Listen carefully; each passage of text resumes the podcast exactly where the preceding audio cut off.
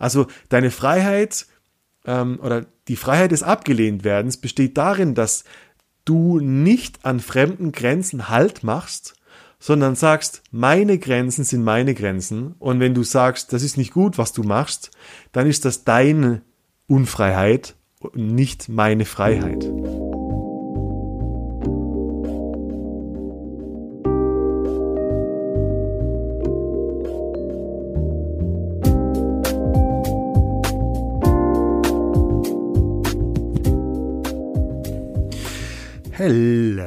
Sexy Stückchen. Hier ist der Jones mit einer weiteren Brainfuck rein und raus Folge an einem Sonntagabend.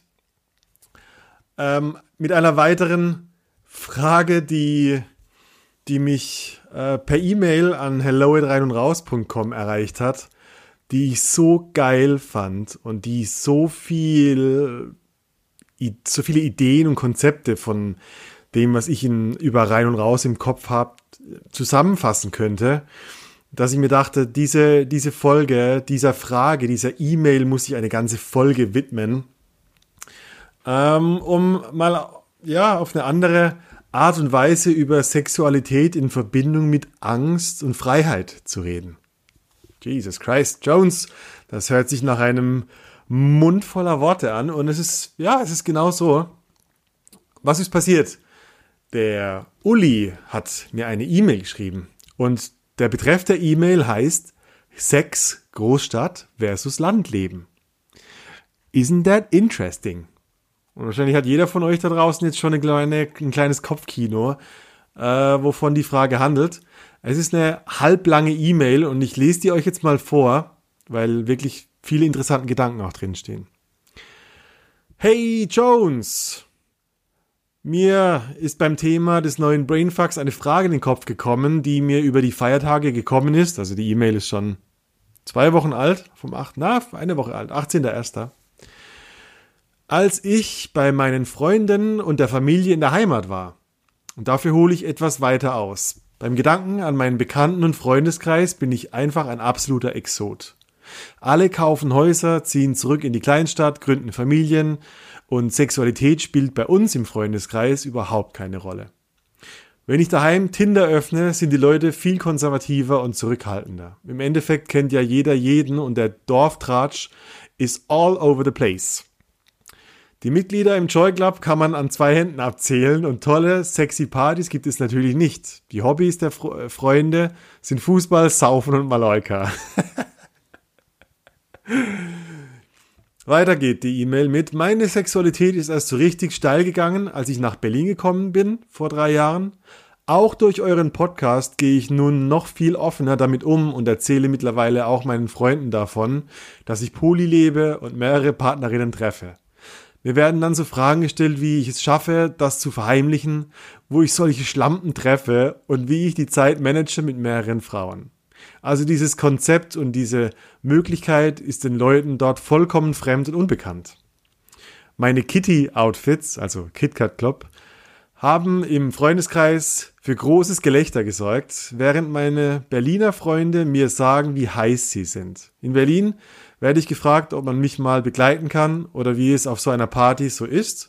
Zu Hause sind die ersten Fragen, ob ich schwul bin oder was das für versaute Leute sind. Oh, Jesus, ich liebe diese E-Mail.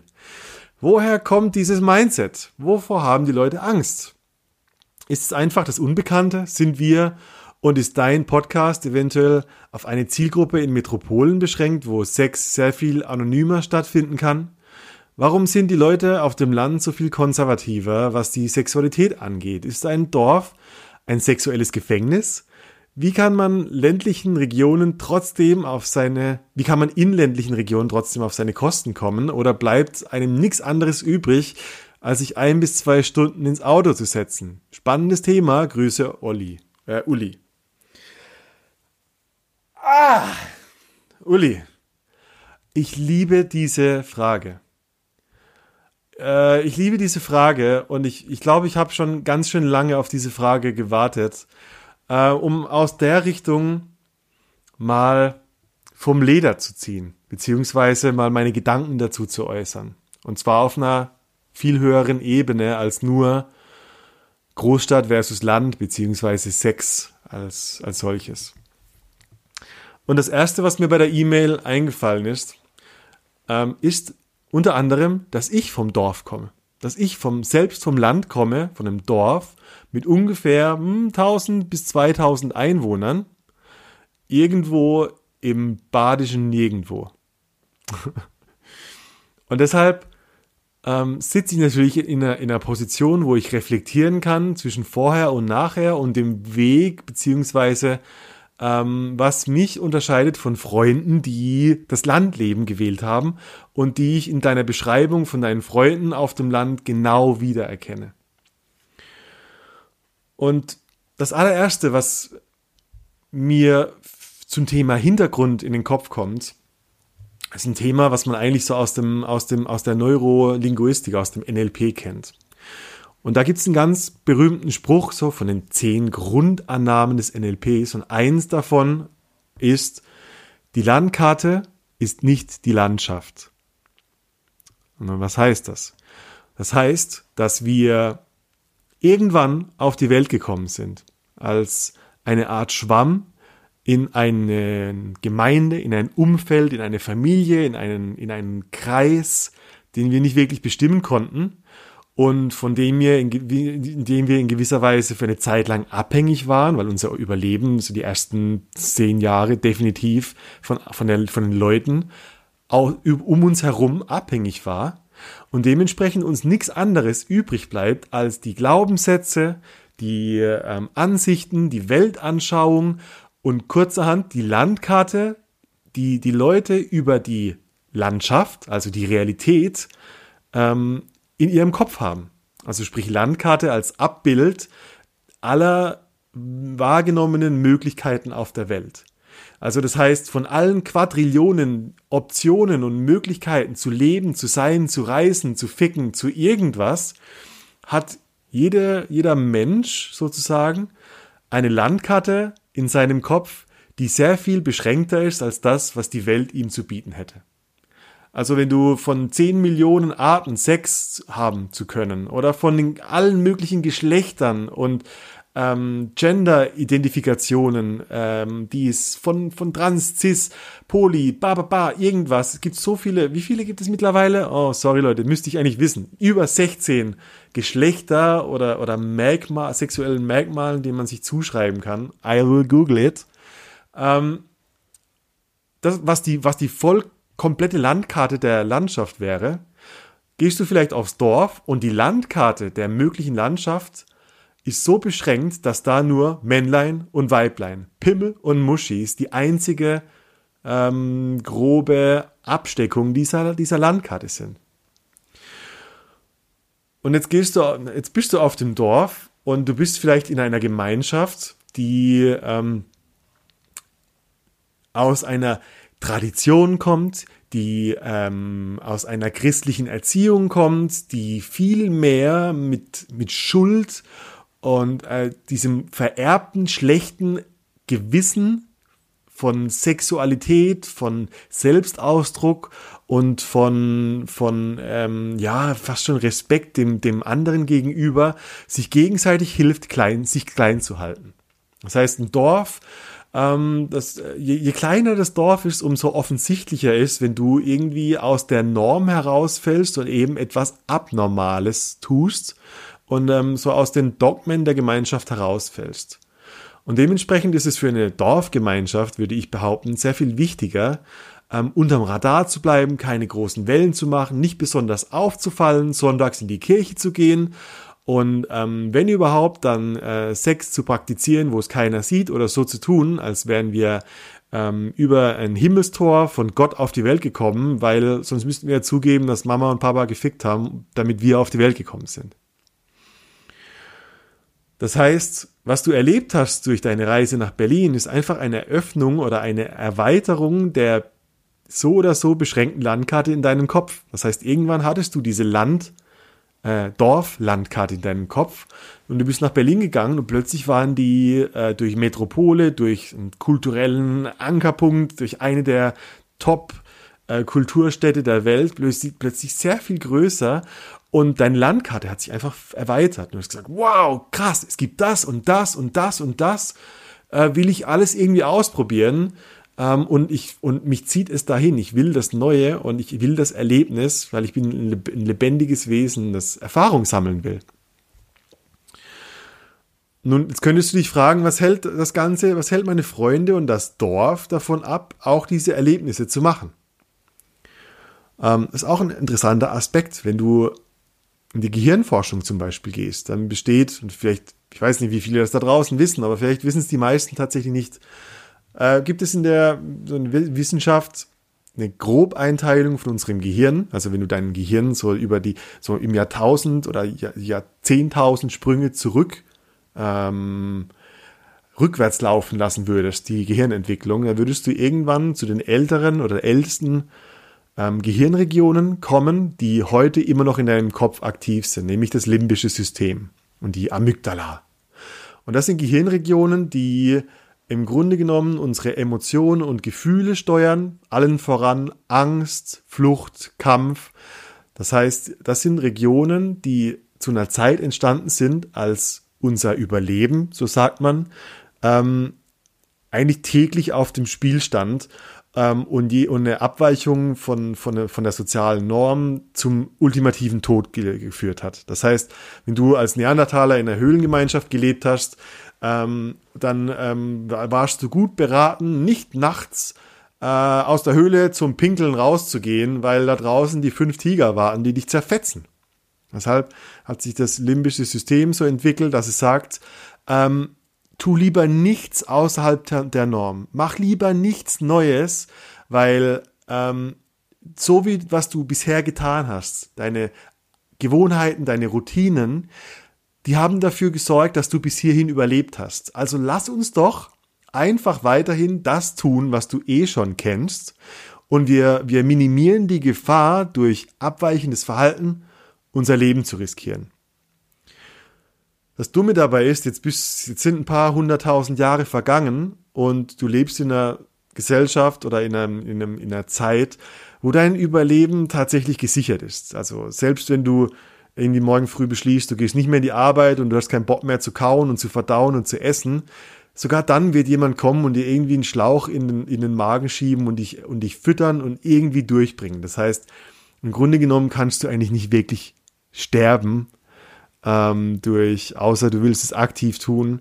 Ähm, und trotzdem hast du ein limbisches System, das sagt so, oh, lass uns nichts Neues machen. Das ist gefährlich, aus der Norm auszutreten und neue Erfahrungen zu machen. Äh, lass uns doch einfach die Vergangenheit wiederholen und bei unsere, in unserem alten kleinen Gefängnis bleiben. Und so kommt es, dass die Leute sich nicht bewegen und dadurch die Mauern um ihre Glaubenssätze herum immer dicker werden. Das heißt, es gibt ja so den schönen Spruch, so deine, deine Ketten, deine Grenzen erkennst du erst, wenn du an sie ranstößt. Und ich glaube, dass die meisten Leute, äh, bevor sie an ihre Grenze stoßen, erstmal ihren Kopf überwinden müssen. Also, dass die Grenze ihres Lebens nicht irgendwo da draußen, so 10, 20 Meter entfernt ist, sondern dass ihr Kopf, ihre Stirn schon die Grenze ist, wo es nicht weitergeht und alles Neue durch diesen Filter geht. So, sag, sag, sei die pervers, bist du schwul? Was ziehst du da ins KitKat an? Also, das macht man ja nicht. So, also, gar nicht mal mehr die Bereitschaft da ist, tatsächlich aus dieser Grenze herauszugehen und zu sagen, hm, vielleicht gibt's da was für mich zu entdecken. Sondern, dass die Grenze und diese Komfortzone schon so klein geworden ist, dass die Leute sagen, was, was Neues brauche ich nicht, will ich nicht, ich habe bis hierhin so überlebt und ich werde so lange überleben, bis ich sterben muss. Was für ein Scheißleben, hä? Was für ein Scheißleben. Und so würde ich behaupten, dass das limbische System gerade in Kombination mit dieser Dorfgemeinschaft von, von klein gehaltenen Lebenserwartungen dafür sorgt, dass Leute lieber unglücklich sind als unsicher. Ich behaupte, dass Leute lieber unglücklich sind als das unsichere Glück zu wagen. Weil Glück aus meiner Sicht hat ganz viel mit Lebendigkeit zu tun. Und Lebendigkeit ist immer eine Reaktion von deinem Organismus auf eine Situation außerhalb deiner Kontrolle oder außerhalb deines bewussten Erfahrens. Das, was du also willst als Mensch, du bist auf der Welt, um zu leben, weil Leben ist Lebendigkeit. Das bedingt, dass du den Mut hast, in Situationen zu kommen, die außerhalb deines erfahrenen Spektrums, die außerhalb deiner Land, der Landkarte deines, deines Lebens liegen bisher, um danach integriert zu werden, um dich im Leben wachsen zu lassen. Und jedes Mal, wenn du einen Menschen siehst, wo du sagst, Mann, was für eine charismatische Person, was für eine lebendige, was für eine, wow, was für eine Aufmerksamkeit, da kannst du davon ausgehen, dass diese Person lebendig ist dadurch, dass sie mutig ist und neue Dinge ausprobiert. Punkt. Das ist schon alles. Und das Problem ist, dass die Leute auf dem Dorf, im, im, im ländlichen, ich kann es nicht auf alle generalisieren, aber ähm, in ihrer Bedarfsgemeinschaft der Angst, der angststillenden, des, der, der angststillenden Gemeinschaft. Wir unter uns, lasst uns klein bleiben, dann passiert uns nichts. Lasst uns und die und, und mein Gott, lasst uns die AfD wählen, weil dann bleiben wir unter uns, wir Deutschen. Das ist das, das ist genau das Symptom, das dazu führt, dass Leute durch ihre beschränkten Glaubenssysteme ein so beschränktes und kleines Leben erleben und sich wundern, wann, wann das Leben endlich seiner Rechnung gerecht wird. Wann das Leben endlich seinen Kosten gerecht wird. Ich glaube, die meisten leben wirklich in diesem Struggle, so die versuchen Jahrzehnt um Jahrzehnt zu überleben, bis sie sterben und fragen sich dann, wann das Leben und wann die Lebendigkeit endlich losgeht und kommen nicht drauf, dass ihr Mut das einzige ist, was dafür nötig wäre. Also Uli, was du gemacht hast, ist einfach nur Mut beweisen und die Grenzen innerhalb deiner Denkweise, die Grenzen deiner Landkarte nach außen geschoben hast und ein viel größeres Leben erlebst und jetzt das Problem hast, dass du zurückgehst zu deinen Freunden und du denkst dir, wie kann ich es jetzt schaffen, meine große Landkarte so runterzubrechen, dass sie in die Landkarte meiner Freunde passt, damit wir noch zusammen Freunde sein können. Und ich kann dir sagen, du hast dadurch ein Problem. Weil das ist eine Entscheidung. Es gibt mm, das sogenannte Krebseimer-Prinzip, was sagt, äh, wenn du Krebse am Meer sammelst, dann braucht dein Krebseimer keinen Deckel, weil sobald ein Krebs aus dem Eimer flüchten will, die anderen Krebse dafür sorgen, dass sie ihn wieder nach unten in den, in den Eimer zurückziehen. Das heißt, wenn du dich nach wie vor mit deinen alten Freunden, mit deinem Freundeskreis identifizierst, dann wirst du dazu genötigt werden, deine Freiheit zu, ähm, zu rationalisieren und herunterzubrechen auf die Freiheiten deiner Umgebung. Das heißt, ähm, du wirst immer wieder diese Reibung erfahren, dass du eigentlich deine Landkarte viel größer zelebrieren kannst, in Berlin, im Kitty, mit Sexpartys, mit ähm, viel mehr frei menschlicher Freiheit ähm, und ganz viel Ablehnung erfahren wirst durch Leute, die sagen, sage mal, bist du jetzt schwul? Das ist ja pervers. Wie kommt denn ihr drauf, euch so dumm zu verkleiden? Ähm, und ich sage dir, das ist eine Entscheidung, irgendwann loszulassen und zu sagen, ähm, vielen Dank, dass ihr meine Freunde bis hierhin wart. Ähm, Richtige Freunde erkennst du daran, dass sie auch deine Veränderung mit dir miterleben wollen. Und Freunde, die nur von deinem kleinen Verhalten profitiert haben, die sind nicht wirklich deine Freunde, sondern die sind, die waren eine Bedarfsgemeinschaft, ähm, die sich plötzlich von deiner neuen Freiheit gestört fühlen. Und das sind keine Freunde, wenn sie deine Freiheit nicht zulassen. Es gibt da eine, ein, ein, ein, einen zentralen Satz, den ich liebe.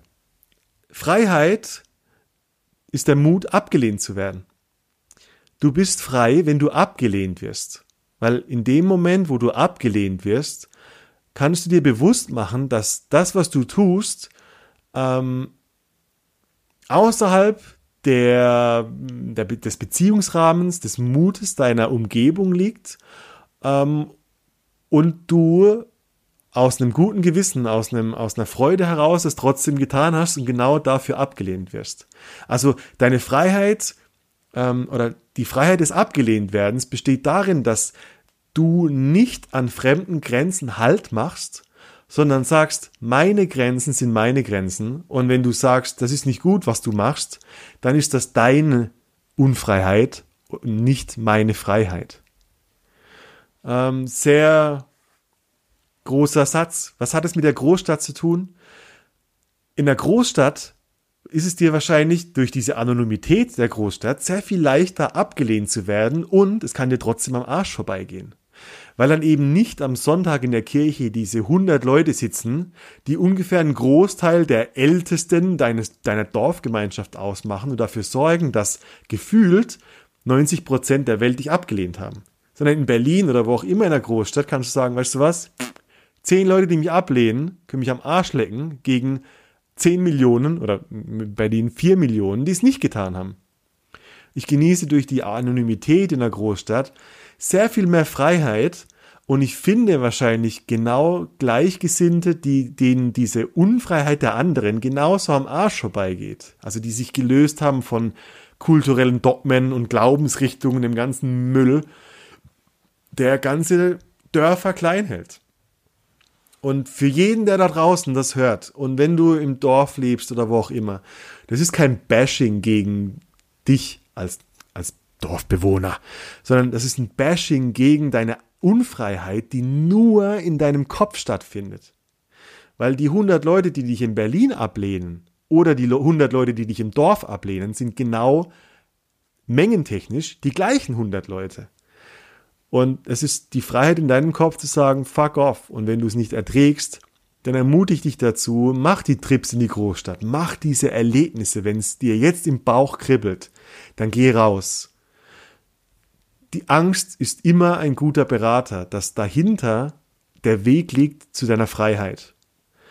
Und ich bin mir definitiv sicher, und das ist ein Satz, den, den ich, auf den bin ich irgendwann gekommen, den halte ich hoch, auch gerade in dem aktuellen Buchprojekt, was genau um dieses Thema geht. Je mehr Angst ich erlebe, umso weniger Angst habe ich vor dem Leben. Je mehr Angst ich erlebe, umso weniger Angst habe ich zu leben umso freier fühle ich mich, Erfahrungen zu machen, die meine Seele machen will und die nicht beschränkt ist von den Seelen und Ängsten und Befangenheiten und Zurückhaltung von anderen oder meiner Bezugsgruppe. Fuck it, wirklich. Ja, das war mein Rant, Uli. Wie gefällt der dir? Ich glaube, der gefällt dir gut und ähm, ich will dich ermutigen, deine Freiheit weiter zu praktizieren. Ähm, und an die Grenzen zu stoßen und drauf zu scheißen. Ähm, es gibt nichts Schlimmeres als die Grenzen der anderen. Wirklich, die ähm, brecht, stürzt sie ein, stürzt sie ein.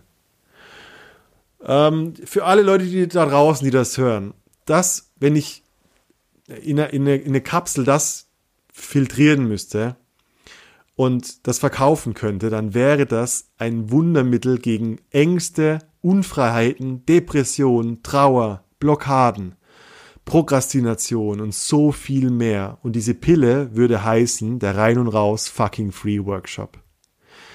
Das ist nämlich eine Art Eintrittskarte in genau diese gefühlte Freiheit, in genau dieses Ausbrechen von Befangenheiten, von, von Zurückhaltung, von Scham, schlechtem Gewissen und Schuldgefühlen, was du nur einbrechen kannst, indem du es körperlich erfährst. Deine, die Landkarte in deinem Kopf, deine gefühlte Freiheit entsteht durch alles Erlebnisse, die irgendwann mal ein Erlebnis, ein Event, eine, eine Sache auf deiner Haut waren, indem es etwas gab, was dir unter die Haut gegangen ist, was, ähm, wo du 10.000 Mal Carpe Diem gelesen hast und du in einen Bereich kommst, du sagst so, wow, fucking Carpe Diem. Jetzt lebe ich den Tag. Das eine ist eine intellektuelle Einsicht und, und eine Hausfrauen-Zitat, äh, äh, dass man sich gerne an den Kühlschrank hängt. Das andere ist eine gefühlte Freiheit, die dein Leben für immer verändern kann. Zum Beispiel, was wäre, wenn ich in eine Gruppe von 12 bis 16 anderen Leuten komme, in eine gemischte Gruppe, wo ich eine Grundausbildung in Sexualität erhalte, von Wheel of Consent, Kommunikation über BDSM, Kink, äh, bis zur Temple Night, bis zum Berührungsworkshop, bis zu ähm, äh, Heilmassagen, bis zu nackten Kuschel, was auch immer. Ich kann dir nicht alles verraten. Innerhalb, wenn du das erleben kannst, innerhalb von zweieinhalb Tagen, dann öffnet sich eine Welt und die Welt öffnet sich, weil die Landkarte in deinem Kopf sich verdoppelt, verdreifacht hat. Diesen Workshop gibt es und er wird sich weiterentwickeln und den werde ich immer und immer wieder anbieten. Aber für dieses Jahr wird es sehr wahrscheinlich nur noch der 20. bis 22. März 2020 in Berlin sein. Wenn du Interesse hast daran, wir haben noch fünf Plätze frei und vier davon sind Frauenplätze. Und ich ermutige alle Frauen da draußen, genauso wie die Männer, das Ding einzugehen. Es ist eine wahnsinnig tolle Gruppe von Personen zwischen 20 und 40 Jahren, die sich mit einem gleichen gemein, gemeinsamen Mindset treffen. Ähm, spielerisch, äh, vertrauenswürdig, äh, offen für Neues, für Experimente, für Austausch. So, ich habe noch nie so eine schöne Gruppe erlebt wie beim ersten Rein und Raus Fucking Free Workshop. Wenn du Interesse hast, über deine Grenzen mehr zu erfahren, Scham und Schuld in Lust und Freiheit zu verwandeln, dann ist das dein Workshop. Geh auf www.reinundraus.com. Es gibt einen einzigen Button oder du gehst auf slash Workshop und du kommst zum fucking Free Workshop. Und ich verlängere den, den Einführungspreis von 390 Euro noch eine Woche. Danach wird er um 100 Euro teurer sein. Das ganze Wochenende kriegst du inklusive aller Verpflegung, Unterkunft, ähm, Snacks, whatever. Es ist ein absoluter Schnapper und es kann ein Event sein, das dein Leben verändert. Ich möchte dich bitten, ich würde gerne so viele Menschen bitten, dieses Erlebnis zu machen. Wenn ich es tun könnte, ich würde den Workshop verschenken und ich arbeite an einem Konzept, wo das möglich wird. Überleg dir, ob du diesen Workshop machen möchtest, ob du diese Grenzen sprengen möchtest in ein Leben, das sehr viel bunter und sehr viel lebendiger und sehr viel mutiger ist als der, ja, der alte Scheiß von früher, den du schon kennst. Und Mensch, die, oh, die Folge ist sehr viel länger geworden, als ich wollte, aber das ist dann dafür eure Sonntagsfolge dieses Mal. Ich freue mich auf euer Feedback. Ähm, checkt bitte ähm, rein unterstrich und unterstrich raus auf Instagram und folgt mir www.reinundraus.com für alle Infos zum Workshop etc. Und falls ihr den Podcast unterstützen wollt, falls ihr unterstützen wollt, dass viele Menschen in den Genuss solcher Workshops kommen, dass wir mehr in die Lehre gehen, dass wir mehr, dass ich mehr Content bringe zum Thema Freiheit und, und Unabhängigkeit und, und lebendiges Leben, geh auf patreon.com slash rein und raus und wenn es nur ein Euro oder fünf Euro oder zehn Euro Spende ist, äh, unterstützt mich. Das ist alles ein kostenloses, ehrenamtliches Ding, ähm, wo nicht mal die Workshops wirklich Geld verdienen. Äh, unterstützt die, diese Arbeit ähm, und ganz viele Menschen dabei, ein freieres und glücklicheres Leben zu führen. Und bleibt dran, Leute. Ich freue mich auf viele weitere solcher Folgen. Ähm, und äh, ich sage mal, bis zur nächsten Woche, meine Lieben. Bye, bye.